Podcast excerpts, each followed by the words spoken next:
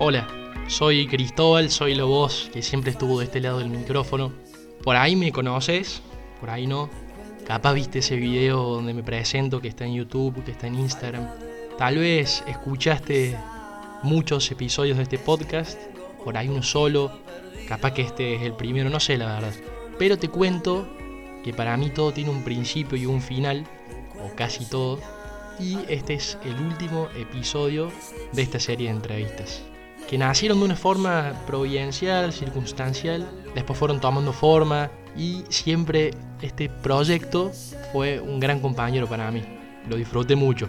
Pero como te decía, todo tiene un final y hoy, más que de mi propia historia, te quiero hablar de la historia de Descubrimiento Podcast. Acompáñame para conocerla más a fondo. Mi última canción. Tu historia, mi historia, nuestras historias. Todos tenemos una o muchas. Esta es la tercera temporada de Descubrimiento Podcast. Entrevistas, personas, historias. Mira, busca algo más fuera de lo normal.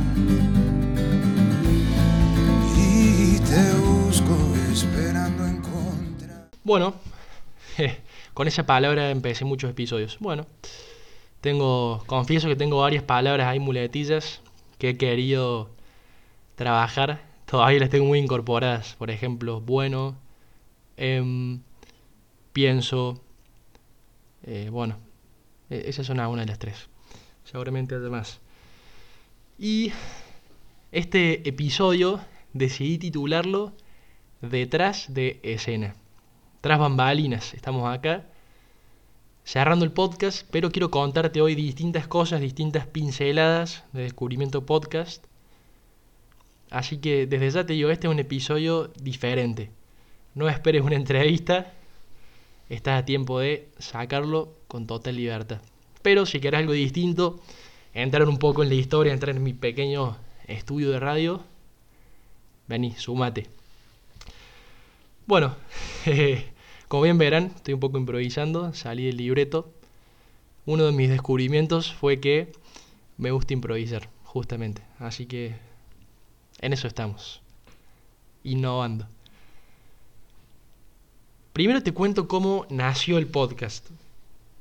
Yo estaba, eh, estudié periodismo, estaba en segundo año, una materia que justamente hacíamos entrevistas en formato podcast y también escrito.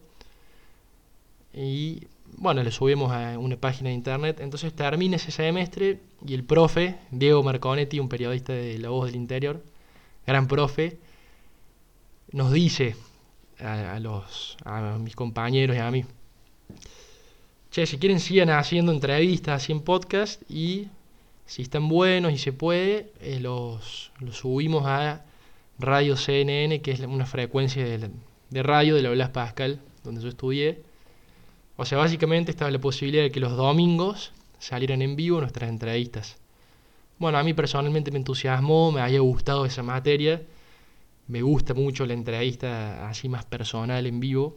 Entonces eh, empecé con una, y bueno, una, dos, y después, y de repente tenía dos, tres episodios, y empezó a tomar forma una idea de un podcast. Digo, ¿por qué no? Entonces empecé a averiguar cómo era para subir en Spotify y distintos así trámites papeleríos que al final no fueron tan complicados. Y tenía tiempo por la facu, entonces digo, bueno, vamos. Eh, empecé a hacer entrevistas, chao, hago un podcast. Como yo soy un poco apurado y a veces irreflexivo, eh, no, no diseñé tanto, no hubo ni un estudio de mercado, ni una idea así muy estructurada, ni una proyección hacia adelante, sino que más bien se fue dando. Entonces, bueno, agarro, le pongo descubrimiento podcast, más o menos el concepto siempre fue, que lo he dicho en algunos episodios, esto de que hablar sobre los descubrimientos de otras personas y después como que el, el círculo cerró, la idea terminó de encajar cuando fui entendiendo que esos descubrimientos de cada uno de alguna forma te, te pueden iluminar a vos. Distintos aspectos a cada uno. Entonces era hablar de los descubrimientos de los entrevistados que también podían relacionarse con tus propios descubrimientos o ayudarte a descubrir cosas. Bueno, un- una idea un poco enredada, así, así eh, está en mi cabeza. Por ahí pienso más rápido de lo que puedo eh, hablar y procesar. Pero bueno, arrancó el podcast, fue avanzando y como no había esto un estudio de mercado, si se quiere, entonces no había un tipo así de entrevistados al que apuntar, empecé a buscar personas que a mí me parecían interesantes y que más o menos yo intuía que a la, a la gente les podía interesar. Fueron apuestas, cada episodio fue una apuesta. Algunos les fue mejor que otros, así en repercusión, pero en general fueron buenos desafíos para mí entrevistarlos. Y bueno, a, a veces se mezcla en el periodismo eh, mi interés personal de yo, Cristóbal, y también el de las personas que te leen, que te escuchan. Entonces, bueno, no siempre es tan fácil cumplir con esas dos demandas, entonces algunas veces me di los gustos con entrevistas que, bueno, por ahí no eran del mayor interés, pero a mí sí me interesaban, y otras veces intenté captar lo que distintos públicos podían llegar a escuchar. Bueno, así nació el podcast. Y me inspiré mucho en ese momento en dos grandes podcasts, que son La Cruda, de Miguel Granados, y Caja Negra, de Filo News. Eh, probablemente si escuchaste este podcast, a esos se los escuchaste. Bueno, muy buenos y un, un tipo más o menos que yo intenté imitar, de preguntas, respuestas. Esto no lo sé, pero me imagino que algunas preguntas ya están escritas y guionadas, pero otras son repreguntas que surgen en el momento. Entonces, algo así como entrevistas periodísticas, pero más bien informales, más dialogadas. Así que en eso me inspiré. Y bueno, quiero hablarte de primero tres secciones que pensé para este episodio. Te dije que me, gusta improvisar, pero bueno, un poco, un poco escribí hoy para guiarme. Entonces, primero, la primera sección la titulé La cocina. Básicamente para contarte cómo y dónde se hizo Descubrimiento Podcast. Primero arranqué, eh, la primera entrevista fue en vivo, fui al lugar, me junté con la persona y lo grabé con mi celu. Y después lo edité y demás. La segunda fue en mi compu, por Zoom, que mi compu tiene un micrófono más o menos. Pero bueno, lo hicimos. La tercera fue en el estudio de radio de la Facu. Eh, bueno, ahí tengo tres. Ahí empezó a tomar forma. O sea, cuestión que yo todavía no tenía un estudio muy... Así... No tenía un acuerdo para grabar en un estudio. Era un proyecto que nada, era una idea todavía. Tampoco es que tenía eh, tanto tiempo. Entonces, bueno, un poco lo iba haciendo cuando podía. Pero cuestión que en todo eso justo aparece un, un gran amigo, un hombre que bueno, básicamente me dice, che, mira, eh, sé que sos periodista, si te, vos quisieras, eh, esto en realidad me lo había dicho antes, pero me acordé en ese- cuando empecé el podcast. Me dice, si vos quisieras, yo tengo un estudio de radio, hablame, coordinamos y vemos si podemos hacer algo.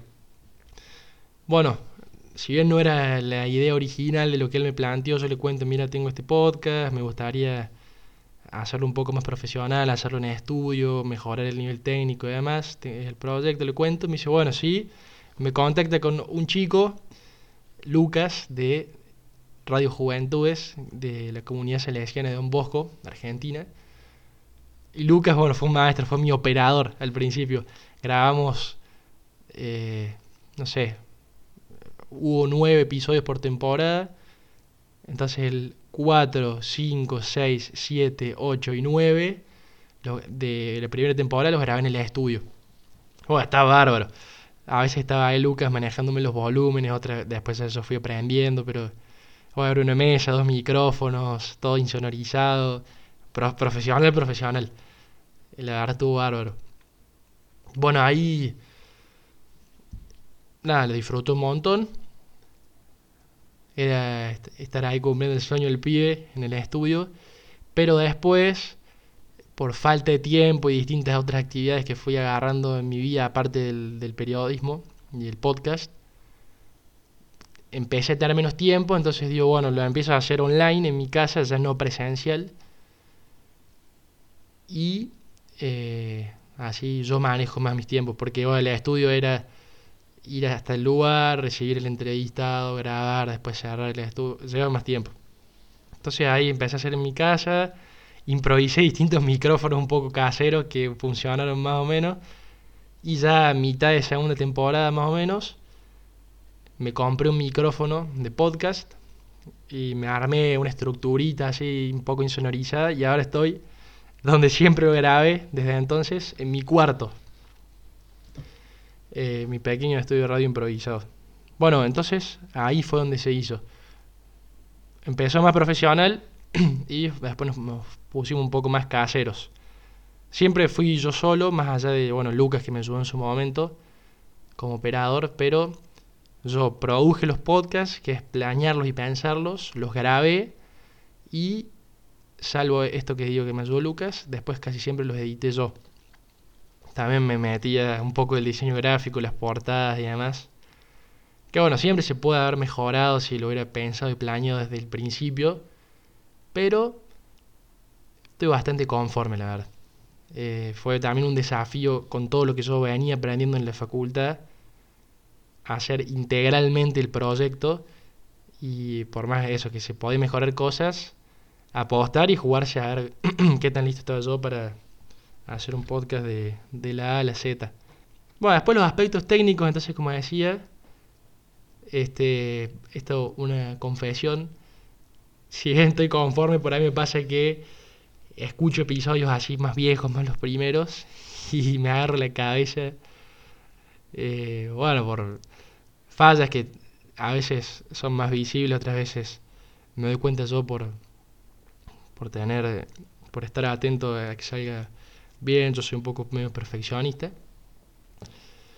pero también es como que viendo la evolución del podcast me sirve para decir, bueno, fui aprendiendo, fui creciendo, me fui formando y demás, y lo que lo que siempre se mantuvo más allá de fallas y demás fue el contenido, que busque cuidarlo y, y darle una cierta forma de, como, esto, como decía hace unos minutos, entrevista informal y, y dialogada. Bueno, y por último, eh, en la cocina, te cuento cómo es el proceso para que un podcast llegue hasta Spotify, YouTube o otra plataforma y vos le des clic. Primero está la idea.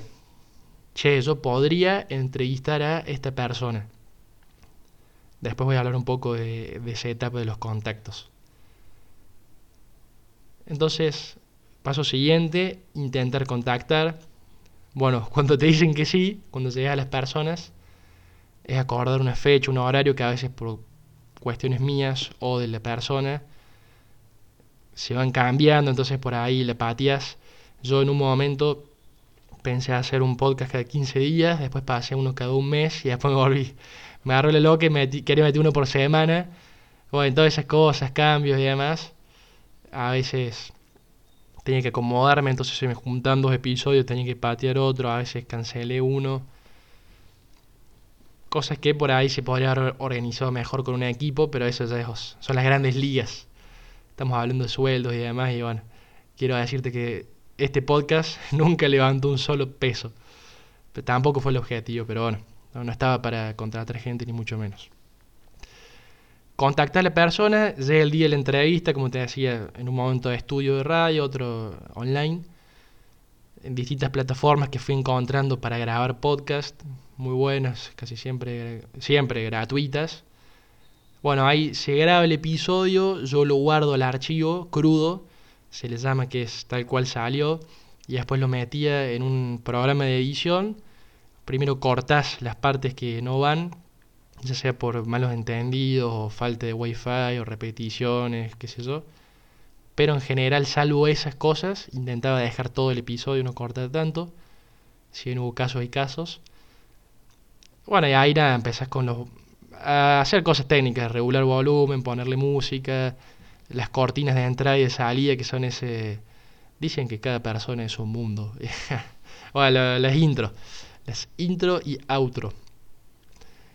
Este, he llegado a, bueno, hice distintas técnicas ahí de grabación, pero por ejemplo, alguno de esas tres intros, que cada temporada tuvo una, la, la grabé entre las camisas del ropero porque eso insonoriza mejor que nada con el micrófono del celu.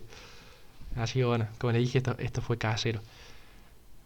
Bueno, terminás ya el episodio, lo, lo editas, lo exportas un nuevo archivo. Ya, yo para ahí le ponía, lo titulaba cocinado o final.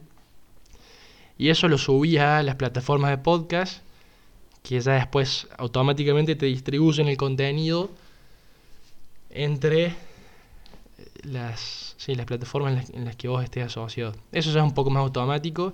Y después las mismas, los mismos hostings, que son estas, valga la redundancia, plataformas que contienen los episodios, te tiran métricas, o sea, estadísticas, cuánta gente lo escuchó, cuánto tiempo, cuántos inicios, seguidores y demás. Y a partir de eso más o menos me permitía a mí ir tanteando si un episodio le pegaba o no, o por ahí algunos al principio no y después explotan.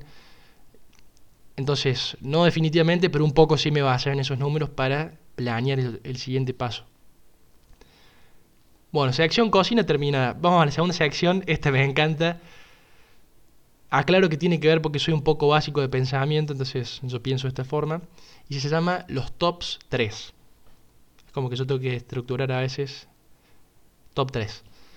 Entonces, primer top 3 de mejores episodios. Esto es ah, personal. Sí cuento que yo disfruto mucho cuando estoy grabando un episodio, sobre todo cuando estoy grabando. La previa por ahí, bueno, me cuesta un poco y la edición más. Pero cuando estoy grabando ahí la entrevista, como que digo, che, está muy bueno esto. me encanta. Dicho eso, con lo que quiero dar a entender que a todos los disfruté, pero bueno, sí tengo mi top 3. Que fueron. Primero el de Benjamín Buteler, sobreviviente del accidente del APA, un avión que se estrelló en Aeroparque en 1999. Ese es de la segunda temporada. Segundo, el de Belén Tiengo, una mujer que venció el cáncer. Una historia muy, muy fuerte también de fe.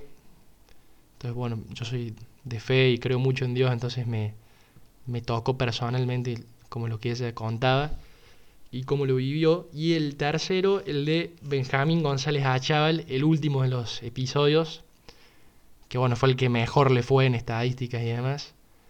Gran historia también la de Benja, que perdió a sus papás y a su hermano en un accidente de auto, pero después una familia de tíos y primos lo acogió y, es como que él pudo ver la luz en todo eso malo que le pasó también a través de la fe y demás, y reconstruyó su vida.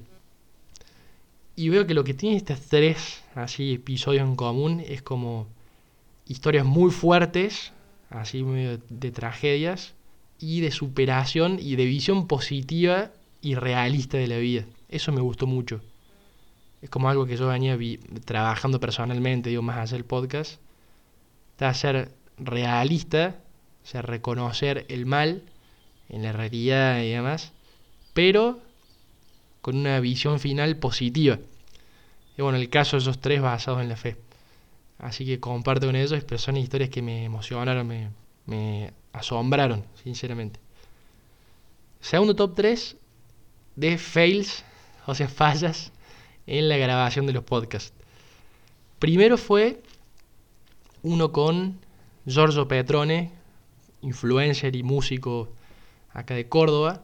Grabamos el podcast, fue el último que grabé en el estudio, él estaba en Barcelona, entonces fue por Zoom. No me acuerdo bien, yo tuve un problema como que eh, con los micrófonos y demás. Cuestión que se me grabó tan mal a mí el audio que me salía como con eco. Ve que tomo el micrófono del estudio y el de mi compu. Entonces yo chocho, buena entrevista, ni me di cuenta de eso. Cuando me pongo a editarlo, escucho y, y no da más de inentendible. Fue un fracaso. Entonces él ya está en Barcelona, veníamos pateándole un poco la entrevista. Yo ya me iba de viaje, no daba para grabar de vuelta. Entonces agarré un micrófono corbatero, que son esos que usan los entrevistadores en la cancha por ahí. Y yo iba escuchándole que le preguntaba a él y lo grababa de vuelta. Entonces después hice toda una edición, un retoque y puse el audio original de Giorgio y mi grabación segunda, que fue en mi casa, lo hice en falso vivo. Sea que, bueno, básicamente repetí las cosas y pareció en vivo, creo, espero. Habrá que escucharlo y ver. Otro fue con Feli Paganti, una periodista independiente ahora, pero que trabajó en CNN y en Clarín. Ella es de Buenos Aires. Bueno, la conozco todo, era un contacto un poco complicado porque ella tiene su fama. Entonces, pero bueno, la conocí en una eh, charla de la Facu. Y entonces llegué a ella, que era más fácil que hablarle por Instagram. Sí, entrevista, la hacemos, qué sé yo. Empiezo la entrevista y estaban haciendo una obra aquí en mi casa, en literalmente la pared del lado donde estoy ahora, al lado de mi cuarto. Y no sé si ese día tenían la máquina más ruidosa del mundo, pero era martillo, eh, no sé qué era, pero le pegaba a la, a la pared nivel muy fuerte que no solo perjudicó la grabación, sino también la la conversación en ese momento era un poco incómodo. Entonces yo por ahí preguntaba y después me silenciaba y ella hablaba y me volvía a silenciar. Bueno, fue un momento tenso, le sacamos adelante, pero una falla importante. El tercero, que fue la más brava de todas, le sacamos adelante, pero también fue un fracaso importante. Con Matías Najun, un médico de cuidados paliativos, eh, que tiene el Hospice Buen Samaritano, bueno, un centro donde acompañan a enfermos terminales en la etapa final de la vida. Grabamos la entrevista, está bien, era de las primeras, pero hasta ese momento, o sea, había sido de manual. Ahí salió bien, buenas preguntas, eh, estuvo excelente. Termina y toqué mal un botón, no sé qué hice, y perdí toda la grabación. Fue un fracaso. 25 minutos al tacho de la web, no los encontré. Entonces decir que Matías es un buen tipo, manso, generoso. Entonces le mando un mensaje. Che, vos sabés, Matías, que perdí la grabación. Y bueno, cuestión que al final me dijo lo grabamos de vuelta y después lo grabamos de vuelta. Y salió bien, salió bien. También tuve un segundo fail en esa segunda grabación, pero después de unas... Lo pude arreglar, metí, metí mi celular, lo llamé él y lo clavé el celular en el micrófono y bueno, salió como salió. Gran episodio también. Esos fueron los tres fails. Otro top 3. Entrevistados que no entrevisté pero hubiera querido. Un montón, pero bueno. Te hago una lista. Primero el enano que es Sebastián Teixeira, cantante de La Vela Puerca, banda uruguaya de rock. Bueno, uno de mis cantantes preferidos básicamente, lo he visto muchas veces en el escenario. Estuve cerca, pero no sé. Me hubiera gustado, enano, si estás escuchando esto, que jamás creo que pase, me hubiera gustado entrevistarte. Segundo, Lionel Scaloni. O sea, parece un tipo muy interesante, humilde, pero en lo que hace va a fondo y sabe que es bueno. Este, me encantado entrevistarle. Bueno, es el técnico campeón del mundo, no hay muchas vueltas que darle. Y tercero, la hermana Guadalupe, que es una hermana religiosa católica que estuvo creo que en Siria o países así Medio Oriente en estos últimos años que básicamente, o sea, había guerras sin dudas, pero también mataban cristianos. Bueno, después ella escribió un libro, creo que dio conferencias. Me hubiera encantado entrevistarla. Tampoco, tampoco ni intenté con ella, la verdad. Con Scaloni tampoco. Solo intenté con el enano. Pero bueno, no todo se puede en la vida. Dicho sabio, sabio dicho. Último top 3, los contactos épicos. Ja, este estuvo excelente. El primero es Andrés Altamiranda, tripulante de vuelo de una empresa de aviación. Bueno, yo estaba volviendo del mundial en, avión y viaje largo, entonces en una vez empezó a hablar con Andrés, que era de Córdoba, de Villa Allende, había estudiado en la Católica. Pusimos a hablar, taca, taca, taca, y yo, uh, yo lo quiero entrevistar. Me parece muy interesante. Bueno, cuestión que lo conocía en pleno vuelo, me pasó el número, me dijo, háblame en febrero. Le hablé, sigue, y, y llegó la entrevista. Con esto aclaro, mientras hice el podcast, esto, este año y medio, casi dos años, no, año y medio, es como que se te prende el radar de, estás viendo una persona, estás hablando de una persona y decís, che, le podría entrevistar. Todos son potenciales entrevistados. El segundo contacto épico fue Sofi Manzanares, que le dicen Chofita, y le contacté porque yo trabajé en Canal 12, hice una pasantía como redactor. Entonces una vez le hice una nota a ella por un video de TikTok que se hizo viral, pero para el 12. Y cuestión que digo, che, ¿le podría entrevistar? Pero después no, porque por ahí va a creer ¿viste? como que me aproveché de- del contacto de Canal 12, pero en realidad era por un interés, entonces bueno, no. Y después el tiempo digo, nada, bueno, ya fue. O sea, llegué a ella que es famosa en TikTok, va- vamos. Y le propuse, se sumó Sofi y, y la entrevisté. Ah, Salió muy buena esa entrevista. Y el último fue Samlo, Santi López, un ilustrador gráfico. También esa fue, la meto en el top 4 de entrevistas. Muy buena. Santi es un gran tipo y apasionado en lo que hace. Bueno, cuestión que una persona cercana eh, como que lo conoce porque escucha una entrevista, entonces me dice, che, estaría bueno que la entrevista, qué sé yo, y consigo ahí creo que el número o el Instagram, le habla a Santi, dice, sí, de una, tremendo, porque tenía como 80.000 seguidores, sí, sí, sí, de una, y entonces justo vino a visitar a su novia y futura esposa ahora, que vive en Córdoba porque él vivía en España, entonces, la cuestión es que básicamente yo lo fui a buscar a Santi en auto, lo llevé al estudio y después lo devolví. Eso fue épico. Tipo, tuve que, romp- tuve que romper el hielo ahí en el auto. Pero estaba en gran entrevista. Bueno, esos son los top 3. Con esto paso a la tercera y última sección que habla de los contactos, justamente el contacto de los entrevistados. Ya fui tirando ahí distintas líneas sobre esto, pero sí, mi promedio es que más o menos de tres personas que intenté entrevistar, entrevisté a una. Y una de esas no me contestó directamente y la otra me dijo que no. Eh, pero bueno, así es la vida, ¿no?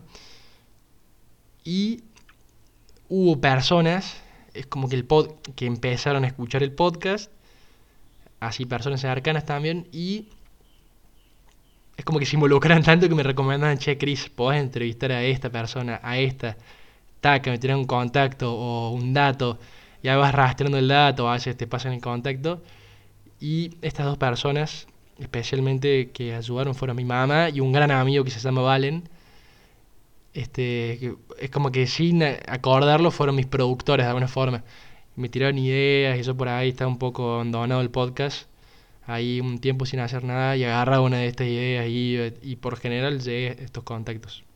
Bueno, y dicha esta sección, yo te dije me gusta improvisar. Ahora una cuarta sección. Algo tenía notado acá, me estoy dando cuenta que va a ser más profunda de lo que yo pensaba.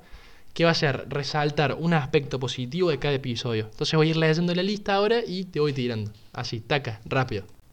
Voy a leer nombre del entrevistado, título del podcast y te tiro el comentario positivo, el aspecto. Padre Vicente Martínez Torrens, estar con Dios en la guerra. Su mirada de fe de, ahora, de la realidad. O sea, vivió una guerra que es durísima, pero supo ver la fe eh, en eso.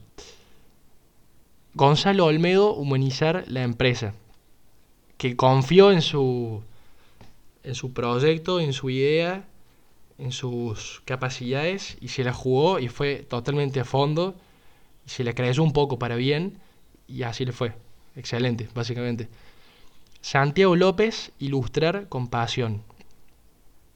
Que es apasionado por lo que hace. Básicamente se nota que disfruta haciendo lo que le gusta.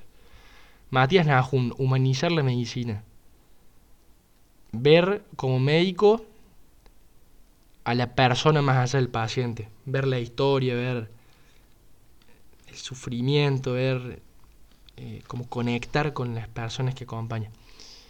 Miquel hasta ahora, cantar los propios sueños. Jugarse por lo que él quería más allá de la situación familiar que no lo favorecía tanto. Apostar. Leticia Bocos, vivir con la música.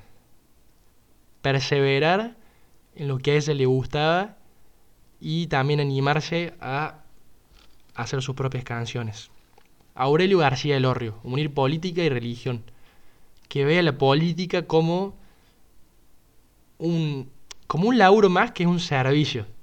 Y con los privilegios que tiene, así como que la sociedad te reconoce, pero vivirlo como un laburo básicamente y meter las manos en el barro, eh, también ir a fondo. Marcos Lozada, trabajar en el metaverso, involucrarse tan a fondo con el negocio que estaba llevando, si bien después no anduvo tanto, pero me acuerdo que Marcos me explicaba sobre el metaverso, yo entendía la mitad de las cosas que me decía, pero te lo bajaba a tierra. Muy bueno. Giorgio Petrone, perseverar en la fama. También, de la mano del título. A ver, siempre se ha ido el sueño haciendo lo que a él le gustaba y darle para adelante y también cambiar de rubro, porque Giorgio estuvo primero más abocado a las redes, después a la música y, y eso, le dio con todo. Andrés Altamiranda, vivir en vuelo. Lanzarse a la aventura. Él estudió una carrera que no tenía tanto que ver con ser tripulante de vuelo y se fue a viajar por el mundo. Un maestro. Manuel Lozada, con jugar golf y universidad. También de la mano del título. Meterle tanto al deporte que te gusta, pero mirando un poco más allá y estudiando. Estudiando en una carrera universitaria. Y pienso por ahí, eso es algo que a los deportistas le- les cuesta un poco. No, no debe ser fácil. Fernando Rambaldi, hacer política sin ser político. También del mano el título. Fer es, eh, o era profesor de historia. Vio un problema, o varios problemas, dijo hay que hacer algo. También, se calzó los pantalones, mano en el barro y se puso a laburar y ganó la intendencia de la calera. Que es un gran hito, la verdad, político. Benjamín Buteler, después de sobrevivir. Benjamín Buteler, después de sobrevivir. Que cuente su historia con tanta. Se apropió de su historia. Me imagino que ser. Que ha. Upa, me trabé. Me imagino que debe haber sido muy difícil. Y sin embargo, es como que la cuenta y también porque entiende cómo puede iluminar a otras personas. Y eso, ver.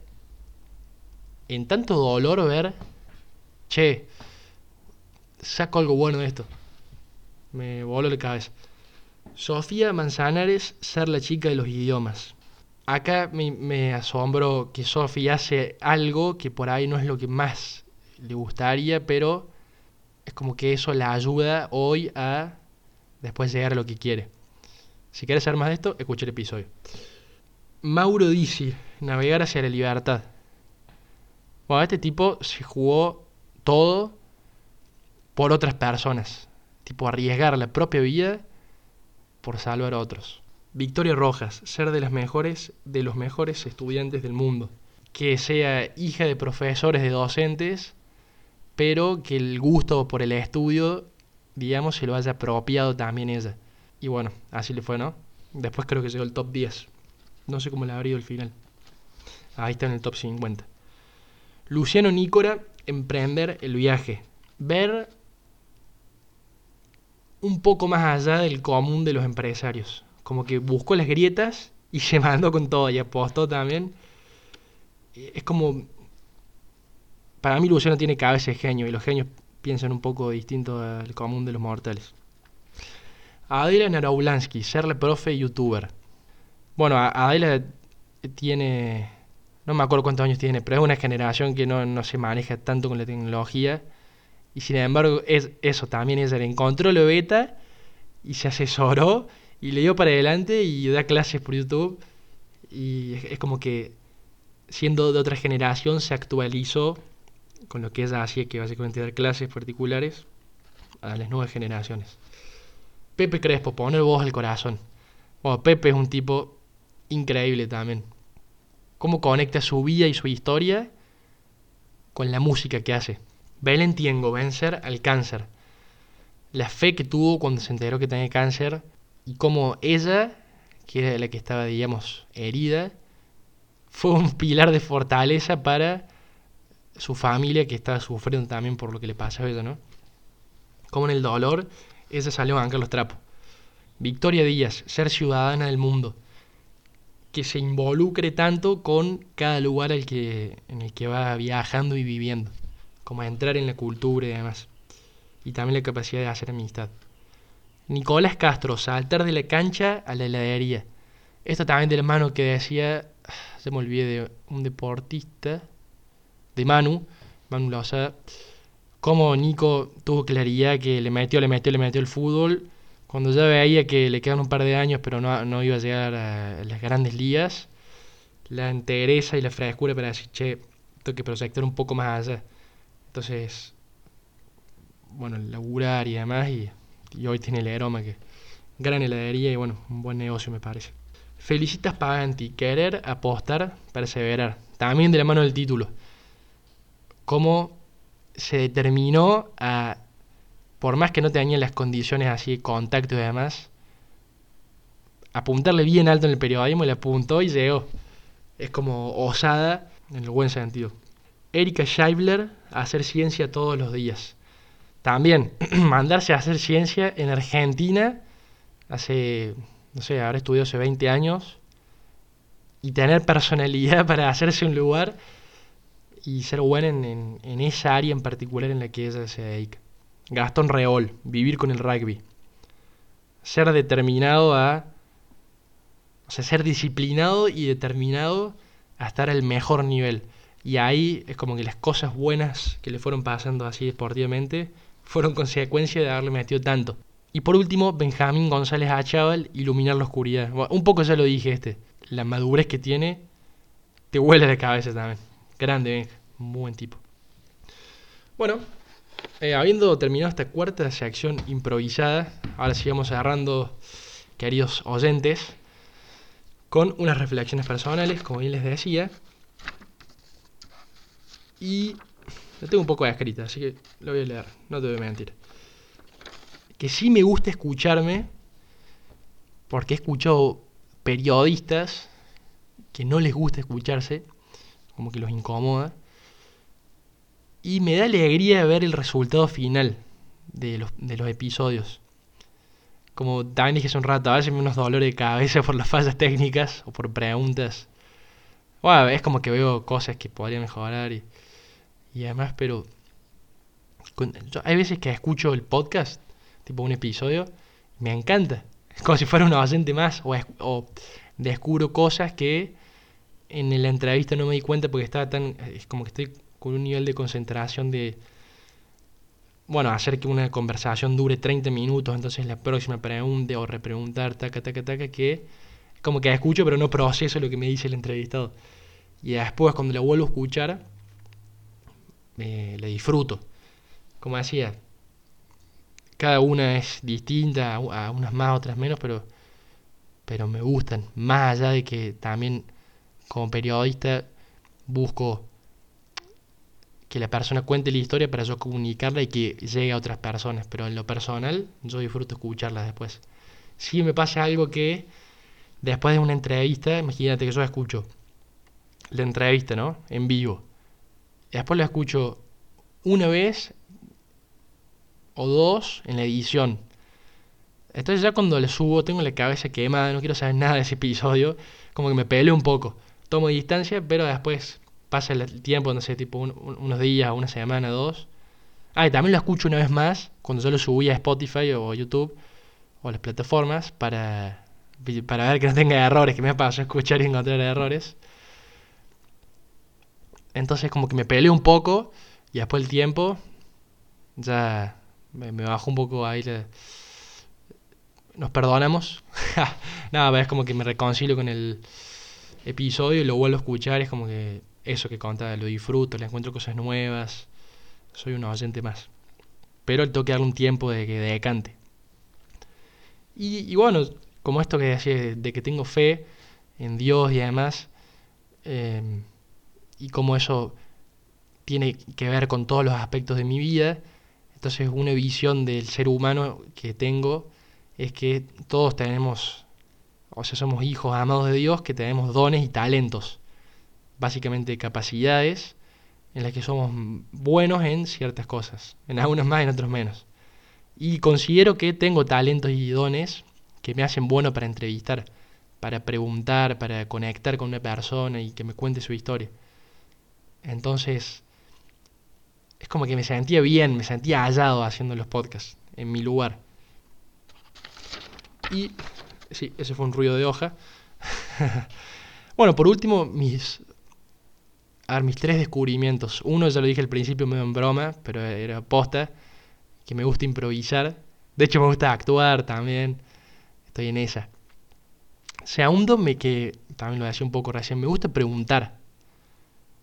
Pero preguntas que vayan, o sea, obviamente entrando gradualmente. No es lo mismo el minuto 1 que el minuto 25 de la entrevista, pero me gusta preguntarle a la gente. Y es como que de alguna forma tengo la intuición de que, de que esa pregunta, en una analogía, ¿no? Le va a entrar y la va a movilizar. Como que me gusta que la gente también, por, a ver, estoy buscando cómo explicarlo, pero hacerte preguntas que por ahí vos no te haces. Entonces, moverte un poco adentro y que, y que salga, que salga la historia con esa pregunta, como si fuera una palanca. Y lo último, el último descubri- descubrimiento es que cada persona tiene una historia. Este fue un poco el concepto cuando arranqué el podcast, pero después de todos estos 9, 18, soy malo para meter, 26 episodios, porque este es el 27, es como que lo confirmé. Che, cada persona es un mundo, tiene una historia.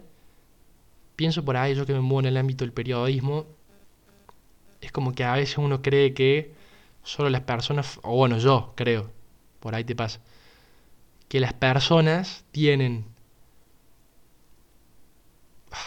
Me, me trabé, voy de vuelta. Que las personas famosas o conocidas, o interesantes, digamos así, al nivel de los medios de comunicación, tienen historias interesantes, pero como el resto de las personas somos tipo X. que nada, somos personas comunes, con una vida común y ordinaria, y básicamente no tenés nada interesante para contar al mundo, y no, cada persona tiene una historia. Después, bueno, objetivamente, algunas son más impresionantes que otras, o más fuertes, pero todas tienen una historia.